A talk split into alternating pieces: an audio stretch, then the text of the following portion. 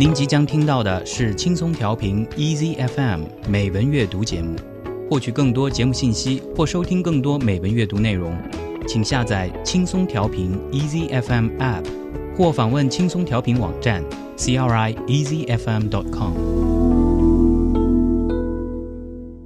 美丽的文字散发出淡淡幽香，轻柔的笔画低吟着丝丝絮语，一起感受文字的美。Beauty of words。欢迎继续收听轻松调频美文阅读 More to Read，我是主持人沈听。下面让我们一起来感受 Beauty of Words。Nathaniel Hawthorne was an American novelist and short story writer. He was born in 1804 in Salem, Massachusetts. Much of Hawthorne's writing centers on New England. Many works featuring moral allegories with a Puritan inspiration. His themes often center on the inherent evil and sin of humanity, and his works often have moral messages and deep psychological complexity. 纳萨尼尔·霍桑是美国心理分析小说的开创者，也是美国文学史上首位写作短篇小说的作家，被称为美国19世纪最伟大的浪漫主义小说家。 霍桑被评价为一个生活的旁观者。这一人生态度决定了他对人的内心心理活动的兴趣和洞察力。亨利·詹姆斯、艾伦·坡、赫尔曼·迈尔维尔等文学大师都深受其影响。那么，在今天的节目中，我们就一起来读一读美国作家纳萨尼尔·霍桑所写的几则日记。第一则日记写了一个燕巢被雨水冲垮的经过；第二、第三则呢是作者在一个农场的生活体会和感受。而第四则日记则是对春天景色的描写，充满了对美好生活的向往和热爱。那么，由于时间关系，我们今天先来读前两则日记。中文版本由李冉、李蜀新编译。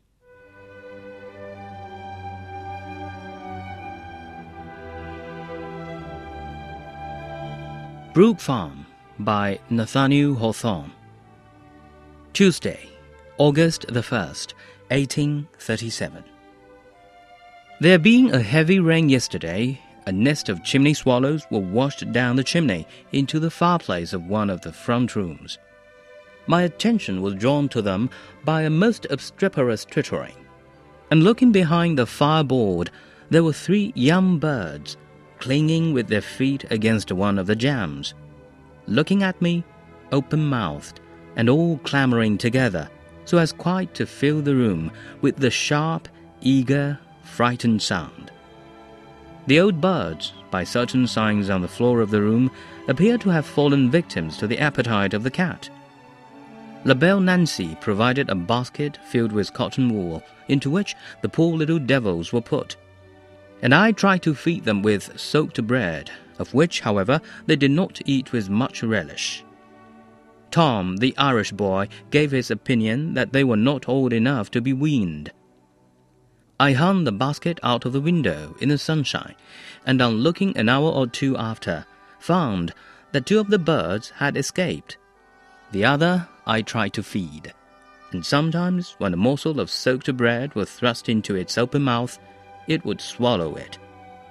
But it appeared to suffer a good deal, vociferating loudly when disturbed, and panting in a sluggish agony with eyes closed or half opened when let alone. It distressed me a good deal, and I felt relieved, though somewhat shocked, when Bridge put an end to its misery by squeezing its head and throwing it out of the window. They were of a slate color, and might, I suppose, soon have been able to shift for themselves. The other day, a little yellow bird flew into one of the empty rooms, of which there were half a dozen on the lower floor, and could not find his way out again flying at the glass of the windows instead of at the door, thumping his head against the panes of glass or against the ceiling. I drove him into the entry, and then frightened him from end to end, endeavoring to make him fly through one of the open doors. He would fly at the circular light over the door, clinging to the casement, sometimes alighting on one of the two glass lamps, or on the cords that suspended them, uttering an affrighted and melancholy cry whenever I came to disturb him with my handkerchief, and appearing quite tired out and sinking into despair. At last, he happened to fly low enough to pass through the door, and immediately vanished into the gladsome sunshine.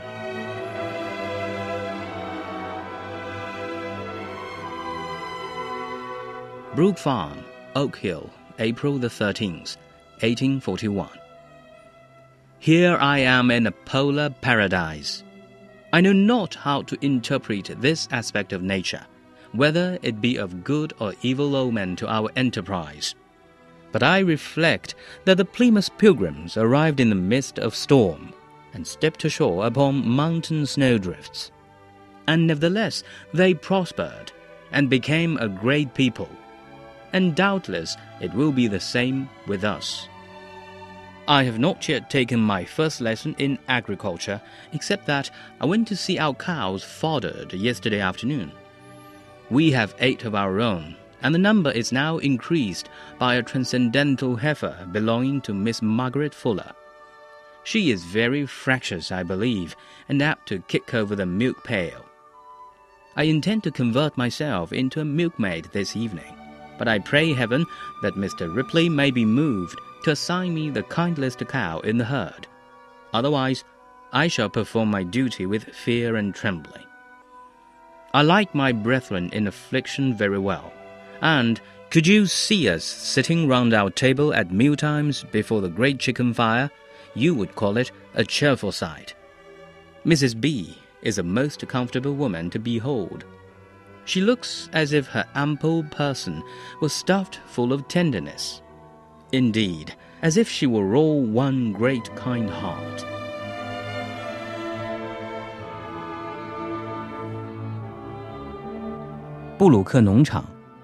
纳萨尼尔·霍桑。一八三七年八月一日，星期二。昨天下了一场大雨，一个烟囱里的燕子窝被雨水顺着烟囱冲进了一间前厅的壁炉。一阵叽叽喳喳的鸟叫声吸引了我的注意力。只见挡炉板的后面有三只幼鸟，正在用它们的爪子紧紧地抓住壁炉旁的侧壁，全都在望着我，张着嘴叫唤着，凄厉、惊恐而充满渴望的声音充满了房间。从房间地板上的一些痕迹来看，成鸟。看来已成了馋猫嘴中的牺牲品。好心的南希在一只篮子里装了些棉絮，把这三个可怜的小家伙放了进去。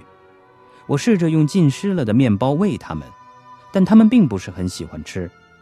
爱尔兰男孩汤姆发表看法说：“他们还没到断奶的时候呢。”我把篮子挂到窗外有阳光的地方。过了一两个钟头再去看时，发现有两只小鸟已经飞走了。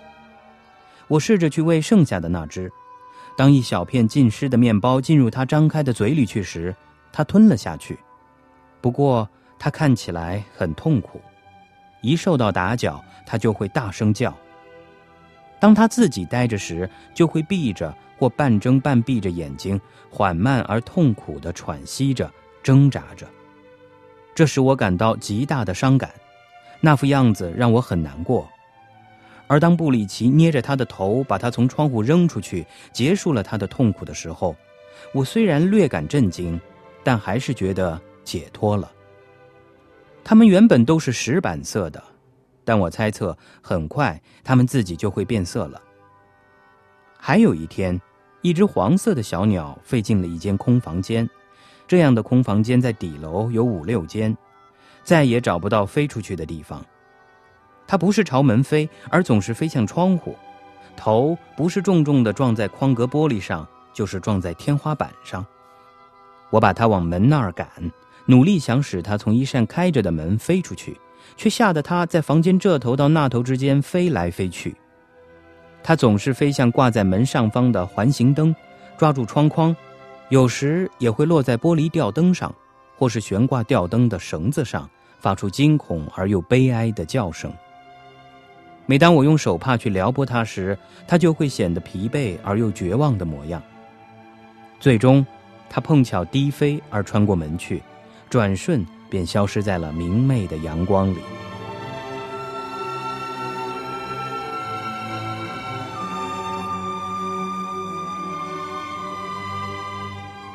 一八四一年四月十三日象山布鲁克农场。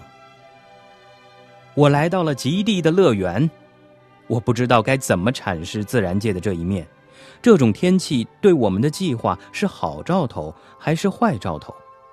但我想到第一批清教徒就是在暴风雪中到达了普利茅斯，一登陆就踏上了积雪如堆的山峰。不管怎样，他们兴旺发达起来，成了一个伟大的民族。毫无疑问，我们也会跟他们一样。我从来没有学过农业知识。昨天下午才刚刚见过给奶牛喂草料。我们有八头自己的奶牛，这个数字现在又增加了，多了属于玛格丽特·富勒小姐的那头超群的小母牛。我感到这头小母牛很暴躁，有可能干出踢翻奶桶的事情。我打算在今天傍晚要把自己转变成为一个挤奶女工，但我向上天祈求，希望能打动李普利先生。给我在牛群中分一头最听话的奶牛，要不然的话，我干起活来一定会胆战心惊的。我很喜欢那些处于苦难之中的兄弟们。如果你能看到我们同时坐在厨房炉灶前的餐桌周围，你会说这是令人快乐的一幕。毕夫人是一个看着很舒服的女人，她的丰腴的躯体仿佛盛满了温柔。的确，她的全身就好像是一颗巨大的、善良的心。